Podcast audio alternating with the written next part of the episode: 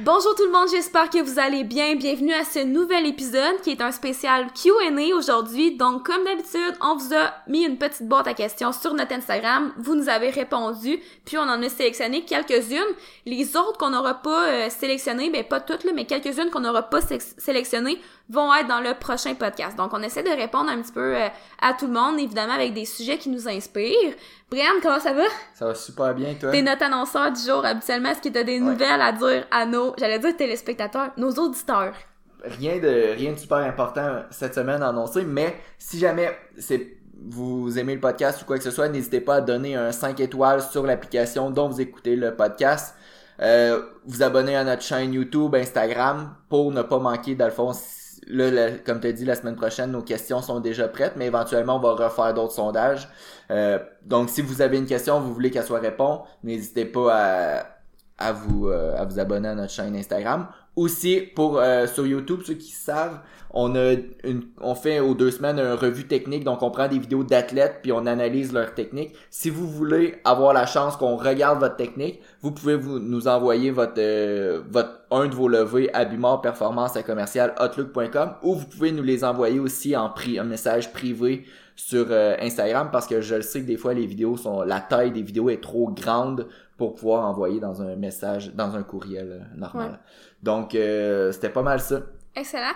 Parlant de revue technique, notre premier point, notre première question, si on veut, ça va être un petit peu en lien avec ça. Donc, on va vous parler de trois exercices si jamais vous avez une faiblesse au niveau des fessiers, parce que dans notre dernière vidéo, on avait sélectionné deux athlètes qui potentiellement avaient une faiblesse des fessiers, mais on n'en avait pas donné d'exercice. Donc, on a un peu laissé planer le suspense, mais on va répondre à ça aujourd'hui. Ensuite, on va vous parler des douleurs aux adducteurs au sumo de lift, qui est quand même assez fréquent. Puis finalement, on va vous donner des objectifs qu'on a pour la prochaine année, autant un petit peu personnel que professionnel euh, en termes de business. On l'a fait quand même dans un dernier podcast, mais je veux dire, ça a quand même évolué depuis euh, depuis le dernier podcast. Alors, euh, vous verrez ce qu'on a à dire à ce niveau-là. Commençons tout de suite avec les trois exercices pour les fessiers au squat, mais tu sais, au lieu de simplement vous donner des exercices, parce que ça serait très simple, on veut que vous compreniez pourquoi on a sélectionné ces exercices-là. Puis un des points qu'on a sélectionné, parce que vous allez voir, on a quand même trois exercices. Ben, en fait, on en a quatre. Ouais, on en a quatre. Ouais. Je sais pas pourquoi j'ai dit trois. on a quatre exercices. La question, c'était trois, mais j'en ai, dans okay, j'en ai rajouté un quatrième. pour ça. Mais en fait, on a comme trois exercices sur les quatre qui sont une variante de squat. Puis, en fait, vous allez voir que ces variantes-là vont aller vraiment mettre un accent sur la mi-portion du mouvement. Donc vraiment en haut du parallèle. Pourquoi? Parce que les études actuellement vont démontrer que les, fessiers vont être surtout activés en haut du parallèle, tandis que dans la position basse, donc dans la profondeur requise en compétition, dans le trou, appelez ça comme vous voulez, c'est plus les quadriceps qui vont être euh, activés, puis quand on va monter en haut du parallèle, ça va être plus les fessiers qui vont prendre euh, la place. Donc... Juste qu'est-ce que j'allais dire, c'est que dans là, souvent, il y a un muscle qui est vraiment sous-estimé, que le monde pense pas vraiment, mais dans le fond, tu as besoin de faire de l'extension au niveau des genoux puis de l'extension au niveau de la hanche. Mais ton celui qui fait le plus d'extension au niveau de la hanche dans le bas du mouvement, ça sera pas nécessairement tes fessiers, mais ça va être plus tes adducteurs. Fait que souvent, euh, quelqu'un qui dans, le bas du mouvement, tout ce que je voulais dire, c'est que c'est plus tes adducteurs qui sont impliqués. Puis plus tu vas monter en, en tu vas passer vers le parallèle, plus ça va être moins les adducteurs qui vont être impliqués, puis plus ça va être les fessiers qui vont être impliqués. Ouais, c'est ça. Fait que c'est pour ça que nos variantes vont avoir un emphase sur la portion mi-mouvement, si on veut. Puis aussi, une autre chose qu'on veut essayer d'aller solliciter pour vraiment aller chercher le plus possible les fessiers, c'est quand même une certaine intensité. Parce que ce qu'on voit dans les études, c'est que plus on se rapproche d'un RPE élevé, puis plus les fessiers vont être impliqués dans le mouvement. Tandis que les quadriceps, par exemple, t'as pas besoin d'un RPE aussi élevé pour aller les solliciter maximalement. Donc, c'est certain qu'avec, pour avoir vraiment une bonne sollicitation des fessiers, ça prend quand même une bonne charge par rapport à ce que vous êtes capable de faire. Donc, premier exercice qu'on voulait mettre de l'avant, c'est le pin squat. Donc, avec le pin squat, évidemment, ce qu'on vous conseille, c'est de mettre soit les pins au parallèle ou en haut du parallèle. Moi, par contre, c'est sûr que de mettre les pins au parallèle, je le ferai pas, par exemple, avec quelqu'un qui a de la misère avec sa profondeur au squat. Ou simplement quelqu'un qui commence à faire du squat parce que tu sais ça peut un, peu affecter comme la biomécanique du mouvement. J'aime mieux le mettre avec quelqu'un qui est à l'aise de faire son squat puis d'aller rajouter des pins. Euh, je sais que ça va pas nécessairement changer son patron moteur, ça va juste venir renforcer sa faiblesse. Personnellement, j'utilise plus souvent le pin squat en haut du parallèle puis vraiment dans une optique d'aller travailler les fessiers. Mhm.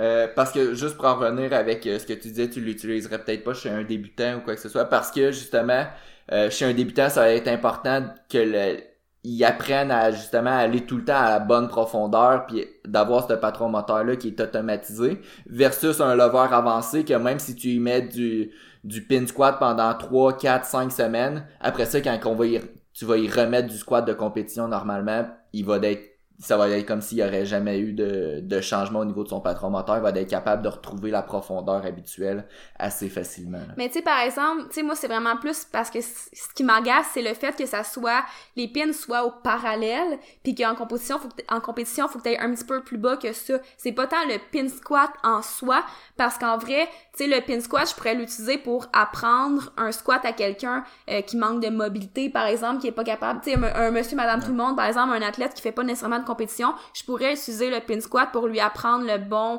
mouvement de squat puis diminuer graduellement la hauteur des pins. C'est pas que c'est un mouvement avancé, c'est juste comme pourquoi tu l'utilises qui est important, puis ça, ça va être ça avec toutes les variantes. Mhm. Puis souvent avec le pin squat, si tu le mets au niveau du parallèle ou un petit peu plus haut que le parallèle, ce que ça va faire, c'est que tu vas peut-être être même capable d'utiliser une charge un petit peu plus élevée vu que l'amplitude de mouvement est diminuée. Euh, fait que ça répond à nos critères aussi que euh, les fessiers sont impliqués davantage vers la fin du mouvement, mais il faut que l'intensité quand même soit élevée, donc la charge importante. Mais le mi-mouvement, mettons. Le, ouais, mi-mouvement, puis la charge soit quand même importante, donc c'est la raison euh, du pin squat. Mm. Puis ensuite, pour le box squat, qui est notre deuxième exercice, je veux dire, on va pas répéter les points, honnêtement, c'est exactement le même principe. Personnellement, j'aime mieux, euh, j'aime mieux le pin squat euh, je trouve que les gens le font mieux généralement. Le box squat, ce qu'il faut vraiment faire attention, c'est de pas aller s'écraser sur le banc. Sur les pins non plus, c'est la même chose. Les deux, tu veux maintenir la tension dans le bas du mouvement, mais avec le box, souvent ce qui arrive, puis que à mon avis, ce qui est une erreur, c'est que les gens vont s'asseoir sur le box, puis ils vont reculer leur dos avec la barre, vraiment comme s'ils étaient assis sur une chaise. Mais en, réalité, ce que tu veux, c'est de descendre jusqu'au boss, de maintenir maximalement la tension sans changer le positionnement de ton donc, carrément comme si tu étais avec des pins, parce qu'avec les pins, tu reculerais pas avec la barre, par exemple. Donc, l'objectif du box squat est le même qu'au pin squat. Évidemment, euh, vous pouvez pas changer la hauteur d'un banc. Donc, si vous avez des bancs qui sont vraiment bas, peut-être que ça sera pas approprié, par exemple. Mais reste que c'est également une option. Mhm. L'autre l'autre euh, variation que moi j'utilise, mais vraiment avec les lovers avancés, puis souvent même ceux qui connaissent vraiment ça, parce que je me rends compte que c'est souvent moins c'est souvent juste mal fait là puis le l'arrangement des chaînes sont vraiment mauvaises. Donc c'est le squat avec des chaînes ce qui fait en sorte que quand tu descends la charge euh, il y a moins il y a de moins en moins de poids plus que tu descends. Puis quand tu remontes ben les maillons de la chaîne des chaînes et euh, ils montent avec toi avec la charge. Fait qu'il y a de plus en plus de charge ce qui fait en sorte que ça sollicite davantage euh, la deuxième portion du mouvement. Par contre ce que je me rends compte c'est que si je sais que la personne n'est pas habituée d'utiliser des chaînes, souvent ça va être juste fait de façon euh, de façon inadéquate. Les la mettons juste pour donner un exemple les chaînes ils devraient tout le temps avoir une petite portion de chaîne qui touche au sol en tout temps puis souvent on va voir que il va avoir des, les chaînes qui ballottent un peu partout. C'est juste souvent mal mal mis. C'est ça, idéalement, tu même quand t'es rendu en haut, ton bout de, le bout de la chaîne touche encore un petit peu à terre, donc elle est pas, c'est ça, euh, dans, dans le vent et. C'est ça. sinon, ça fait, ça fait juste comme euh, ajouter de c'est comme une surface instable quasiment là puis tout se met à, bouger. Mais aussi c'est qu'on appelle ça tu accommodating resistance. Donc tu veux que la charge soit de plus en plus élevée plus tu montes dans ton mouvement, mais si tes chaînes touchent plus à terre rendu à la moitié du mouvement, ben ça ça va pas vraiment en lien avec l'objectif d'utiliser ça. Mm-hmm. Puis des fois aussi, je vois que il y, a du monde qui vont juste mettre une chaîne là. Je sais pas si t'as déjà vu ça. Mais c'est genre une grosse chaîne mais au final, quand tu sais, oui, elle touche au sol tout le temps du mouvement, mais quand que Ok, je pensais une chaîne juste d'un côté, j'étais comme. Non, non, non, ils mettent une chaîne de chaque côté, mais c'est comme une chaîne. Ouais, ouais, je comprends. Puis quand t'arrives en bas, ben, il y a genre quatre ou cinq maillons de chaîne, mais ces quatre ou cinq maillons de chaîne-là, ils pèsent peut-être une livre Ouais, chaque, ouais, fait qu'au final, il y a pas de, tu sais, quelqu'un qui squatte 500 livres, puis qu'au final, il y a comme une différence de 1% entre le bas puis le haut, ça fait ça sert juste à rien. Fait que souvent, c'est, pour en venir au point, souvent, c'est juste mal utilisé. Mais si vous savez comment l'utiliser, euh, c'est une de mes variations de squat que j'aime bien pour venir renforcer euh, les fessiers parce que ça vient surcharger la deuxième portion du mouvement. Moi, moi, je dirais, je favorise plus le pin squat, franchement, là. Ouais, Parce que les chaînes, j'aime pas ça les utiliser comme pendant plusieurs semaines. Euh, le pin squat, je vais peut-être plus l'utiliser pendant plusieurs semaines, mais tu sais, après ça, c'est vraiment des préférences personnelles. Tu sais, moi puis Brian, on a quand même une optique assez similaire, mais tu sais, ça reste qu'on a des différences quand même, là. Puis, dernier exercice, donc on avait dit trois exercices au début, qui finalement c'est quatre, là. Mais c'est plus un exercice euh, accessoire et c'est le hip thrust. Donc, femmes et hommes, vous pouvez bénéficier du hip thrust. Je pense que les femmes en font plus, mais honnêtement, euh, sais, les gars aussi peuvent en faire du hip thrust, puis pour les fessiers, ça peut être vraiment super, là, puis je veux dire, euh, je pense pas que ça a être, euh, comment qu'on dit ça, sexualisé, comment qu'on dit ça? Ouais, je pense que c'est le bon terme. Mais euh, pour vrai, euh, des fois, je me sens mal de mettre un, du hip thrust à, à mes gars athlètes, là, mais comme, tu sais, je leur explique que ça peut être super bon euh, pour eux, mais ouais. Puis tu sais, il y en a, y en a qui aiment ça. Moi aussi, j'en mets des fois à, à des gars. C'est pas l'exercice que j'utilise le plus souvent. Toi, t'aimes pas ça? Non, moi, je déteste faire cet exercice-là. Mais s'il y a un client que je le sais qui va bénéficier de ça, euh, ben moi, c'est parce que je trouve ça juste inconfortable. Mhm. Je sais pas pourquoi. Puis tu sais, c'est sûr que on a dit qu'avec les fessiers, il faut quand même aller avec une intensité élevée. Puis je veux dire, à un moment donné, c'était un hip thrust à 500 livres, euh, tu sais, Ouais. 600 livres, puis tout. Tu sais, c'est sûr que c'est ça, ça devient un peu du gossage, puis c'est aussi inconfortable, c'est clair, là, mais... Fait, mais souvent, je vais en programmer à un client, puis je vais lui dire, t'as-tu aimé ça? Sinon, il y a plein d'autres exercices qui peuvent remplacer le hip thrust. Si la personne, elle le fait, puis à chaque fois, elle est comme vraiment démotivée parce qu'elle va du hip thrust dans son programme, mais il y a d'autres exercices. Tu peux faire du back extension, tu peux faire du glute ham raise, il y en a plein, plein, plein des exercices euh, qui vont travailler vos fessiers. Mais l'avantage, excuse, avec le hip thrust, tu sais, versus un back extension, c'est que c'est ça, tu peux peut-être un petit peu plus charger, donc aller chercher une autre composante qui favorise les fessiers. c'est le hip c'est quand même un bon exercice qui isole quand même le fessier versus il y a les autres exercices, tu sais, le back extension, oui, il va travailler les fessiers beaucoup, mais aussi aussi beaucoup les ischio-jambiers. Si on prend un soulevé de terre romain, Romanian deadlift, ça va être la même chose. Donc c'est difficile de tout le temps venir isoler les fessiers sans venir aussi solliciter les ischios. Puis le hip thrust, c'est vraiment un bon exercice pour ça quand même. Mhm. Puis si jamais pendant votre hip thrust, vous le sentez plus dans vos ischios, mais que vous voulez travailler vos fessiers, vous pouvez jouer avec la position de vos pieds. Donc, en rapprochant un petit peu vos talons vers vous, ça fait en sorte que votre euh, ischio va être euh, déjà raccourci parce que, dans le fond, l'ischio-jambier fait aussi la flexion du genou. Là. Donc, en rapprochant un petit peu les pieds vers vous, votre ischio va être euh, déjà un petit peu en contraction, fait qu'il va être moins impliqué pour l'extension à la hanche, fait que peut-être que vous sentez vraiment euh, vos ischios dans votre hip thrust, puis vous regardez vos pieds, puis finalement ils sont quasiment étendus, ben vous pouvez jouer avec la position de vos pieds. Bon point. Euh, pour activer plus les fessiers au squat, on avait parlé de euh, c'est la deuxième portion du mouvement. Ben tu sais, aussitôt à partir du parallèle va être un petit peu plus important. Avoir une charge avec un RPE assez pas tu sais, c'est pas obligé d'être un, un, un max à chaque fois, mais tu sais, Non, un- parce qu'il faut faire quand même attention, tu sais, à la récupération. Vous voulez pas que votre entraînement, tu sais, devienne quelque chose qui est juste plus taxant au bout de la ligne, puis que, tu sais, dans l'optique de travailler une faiblesse, vous, tu sais, vous scrapez un peu vos autres entraînements. Tu sais, faut rester intelligent à travers tout ça. fait que tu sais, je dirais au moins un RPE 6 là. Mhm. un RPE 6 en montant. Puis finalement, le dernier facteur, c'est la largeur des pieds. Plus vous allez avoir les pieds larges, les études montrent que les fessiers vont être un petit peu plus impliqués. Mais honnêtement, c'est pas un facteur que je dirais, je vais pas programmer un squat avec les pieds larges. Je sais qu'il y en a qui le font. Je suis juste pas fan parce que je trouve que le patron moteur est trop similaire à celui d'un squat normal que ça risque plus de ben, de façon générale, ça fuck plus le patron moteur que d'autres choses. Puis ça va dépendre des athlètes, mais sais, je donne un exemple sur le bench. Tu sais, personnellement, quelque chose que j'aime vraiment pas utiliser, là, c'est, ça c'est personnel, c'est dans mes entraînements, mais c'est un bench press style mid-grip. Ouais. Tu sais, genre, comme, c'est trop proche de ma grip de compétition, puis ça vient tout me fucker mon patron moteur. Fait que c'est un peu la même chose pour la largeur des pieds, tu sais, parce que je serais pas capable de faire un, un squat super large. Fait que si tu me dis d'élargir mes pieds au squat, parce que pour ceux qui savent pas, mon squat a vraiment les pieds collés, là.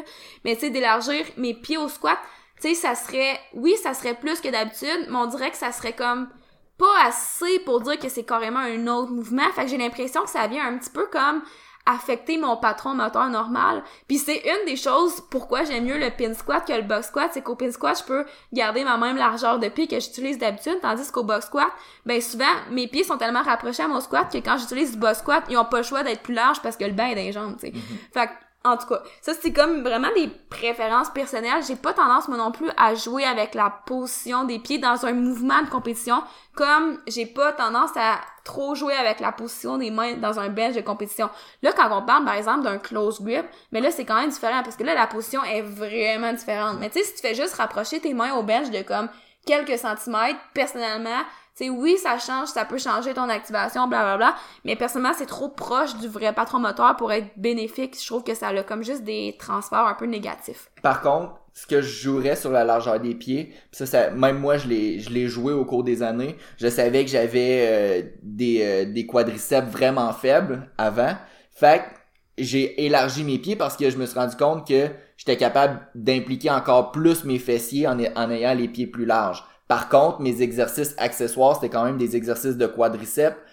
Puis avec le temps, ben j'ai re-rapproché mes pieds parce que j'ai amélioré mes quadriceps. Mais pour quelqu'un qui sait que ses fessiers sont extrêmement forts puis qui squatte les pieds collés parce qu'il s'est jamais vraiment posé la question, ben peut-être que à court moyen terme, tu peux éloigner tes pieds en fonction de tes forces et tes faiblesses musculaires. Mhm. C'est Mais- comme ton front squat, par exemple, tu le faisais plus rapproché.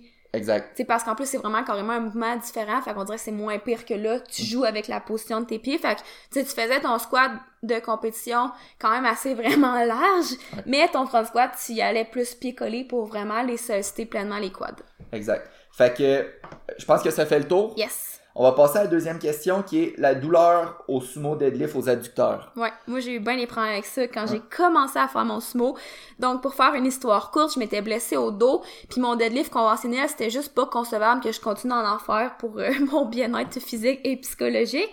Donc j'ai dû me tourner vers le sumo deadlift qui, ma foi, était désastreux au début, euh, dans ma début de carrière de sumo.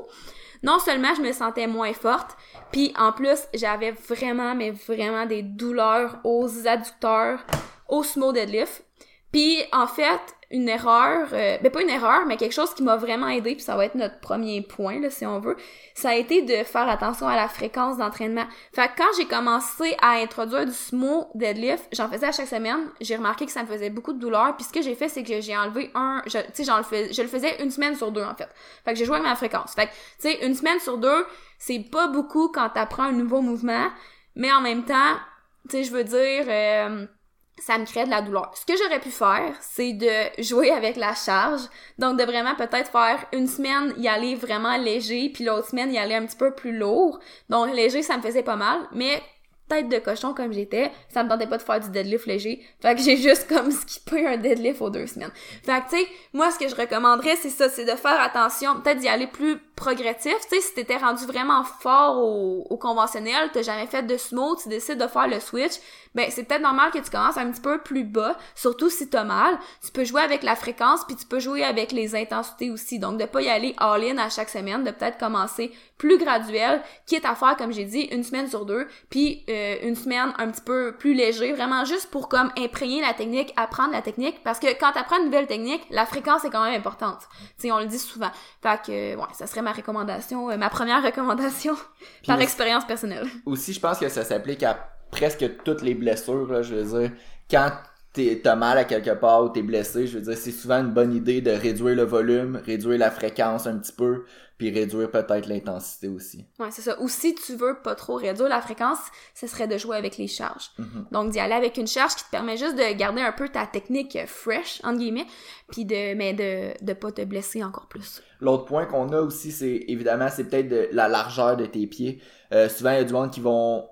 Puis tu sais, chaque personne a une anatomie différente. Là, il y a des... Tu sais, surtout au niveau du bassin puis du col du fémur. Chaque personne, c'est un petit peu différent. Je pense pas qu'il existe deux bassins puis deux cols de fémur pareils dans- sur Terre. Fait que chaque personne devrait avoir un positionnement un petit peu différent au sumo deadlift.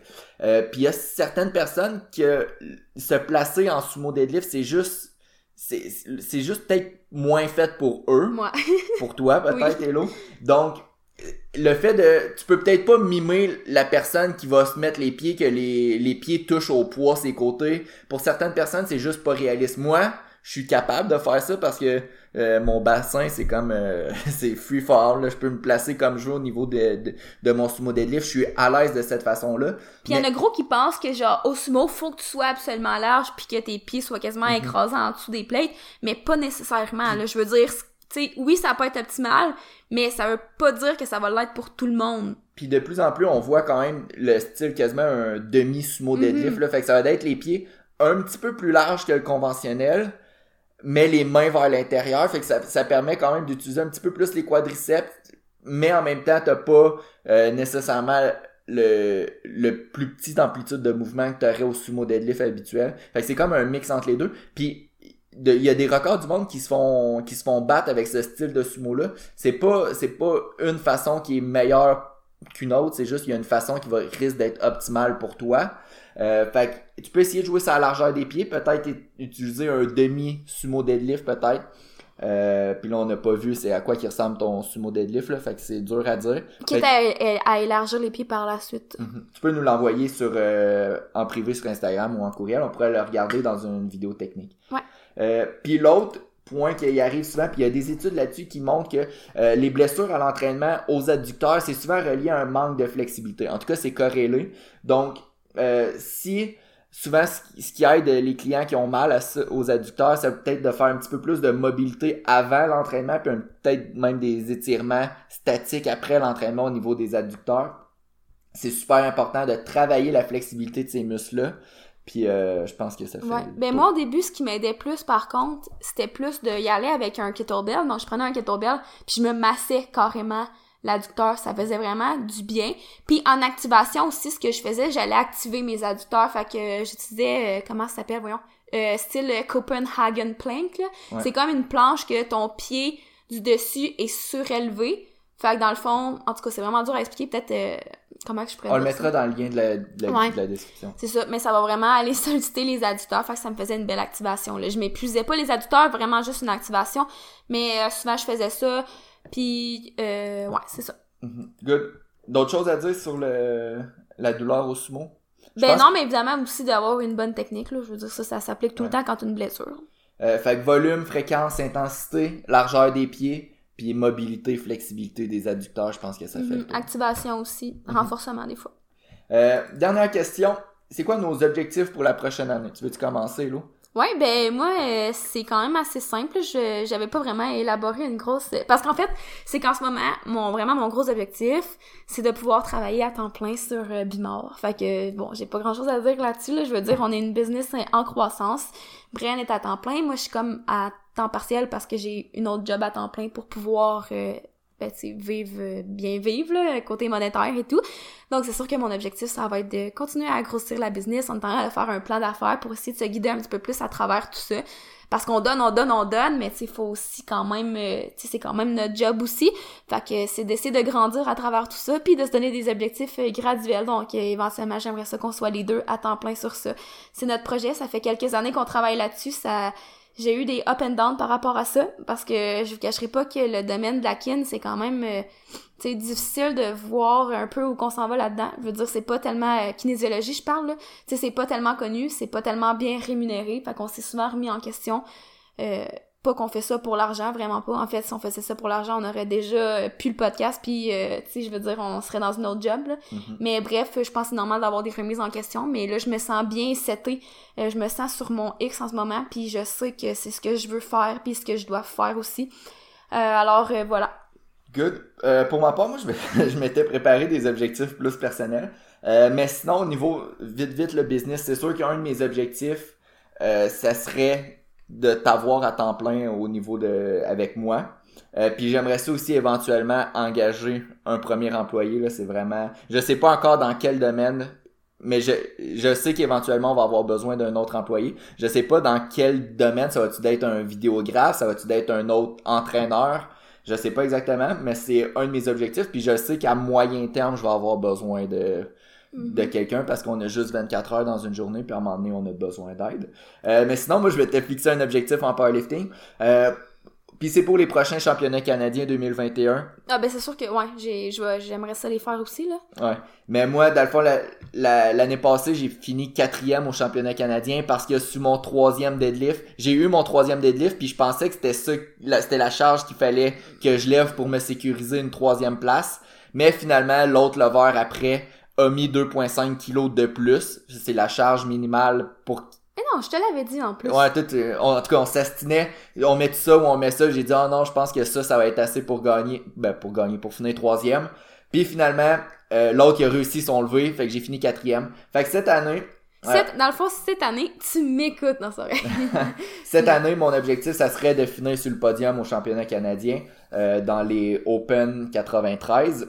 Puis Ouais, pour- pour vrai, excuse, je te coupe encore, mais genre, on dit tout le temps aux gens que c'est bon de se fixer des objectifs, mais dans la vie, je suis comme tellement pas une fille à objectifs. Genre, justement, comme dans le moment présent de dire je veux aimer ce que je fais, puis je veux travailler fort sur ce que je fais, puis ça m'amènera où ça m'amènera, que pour vrai, oui, je veux aller faire les championnats canadiens, mais j'ai pas, euh, je suis plate de même, j'ai pas d'objectif précis, j'ai ça. Genre, j'ai ça me motive pas, moi. Bon, ben, tant pis. Peut-être qu'il y en a qui se reconnaissent. Non, mais c'est parce qu'on parle souvent d'import- l'important de genre se fixer des objectifs et tout. Mais moi, mon but quand je me lève le matin, c'est d'aimer ma journée.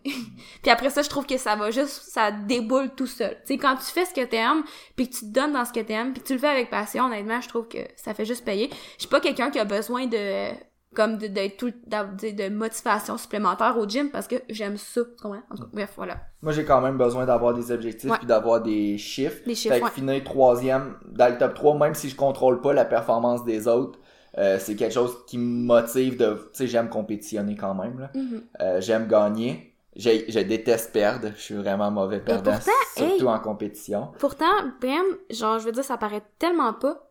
C'est- Que je- c'est que je drôle suis mauvais perdant? Ouais? Oui, ça paraît. Non. Euh, Excusez, j'ai vraiment crié. Ben non. Hey, je trouve tellement que t'as une bonne attitude. ben, Genre, t'étais mon modèle, là. Tu viens de je- casser je- mon Je rêve. suis surtout mauvais perdant quand j'ai quand j'ai un client qui perd quand le client Ah oui, mais là, ça, c'est différent. Mais euh, c'est sûr qu'avec moi, je suis moins mauvais perdant. Là. Ça- on dirait mes performances à moi. Mais là, c'est vraiment différent, là. On dirait que mes performances à moi, ils, ils pas qu'ils me touchent moins, là, mais je, je tiens plus aux performances à mes clients que mes propres performances. Tout cas, ça c'est ça. Puis pour finir troisième, vu que je contrôle pas nécessairement la performance des autres, je me donne quand même des objectifs. J'aimerais ça avoir un total de 750 kilos et plus pour les Canadiens. Fait que la- l'année passée, le troisième a fini avec 735. Moi, j'ai fini avec 732,5. Fait que je pense que 750 et plus, ça veut pas dire que ça va me garantir une troisième place, mais au moins ça me garantit mon objectif de total que j'aimerais. Excellent. Euh, la semaine prochaine, ça va être un autre Q&A, donc questions-réponses. Puis euh, si jamais vous en avez d'autres, vous pouvez quand même nous les écrire en privé. Là, le podcast n'est pas encore tourné, fait Non, que vous avez encore votre chance. Vous avez encore une semaine. Absolument, on les tourne euh, quelques jours avant qu'ils sortent, mais on les, Mhm. Comme- on n'en tourne pas genre euh, quatre d'affilée. Non, non, comme là, le podcast, il sort lundi matin, puis là, on est vendredi euh, matin. Fait que euh, c'est ça. T'as-tu d'autres choses à ajouter, Elodie? Non, ça fait le tour. Ça me fait... Tu m'appelles jamais Elodie. Pourquoi tu m'appelles Elodie? Donc, pour euh, si jamais vous avez aimé le podcast, n'hésitez pas à liker, vous abonner à notre chaîne YouTube, Instagram, blablabla. Et on se revoit la semaine prochaine. bye bye! Bimor Performance.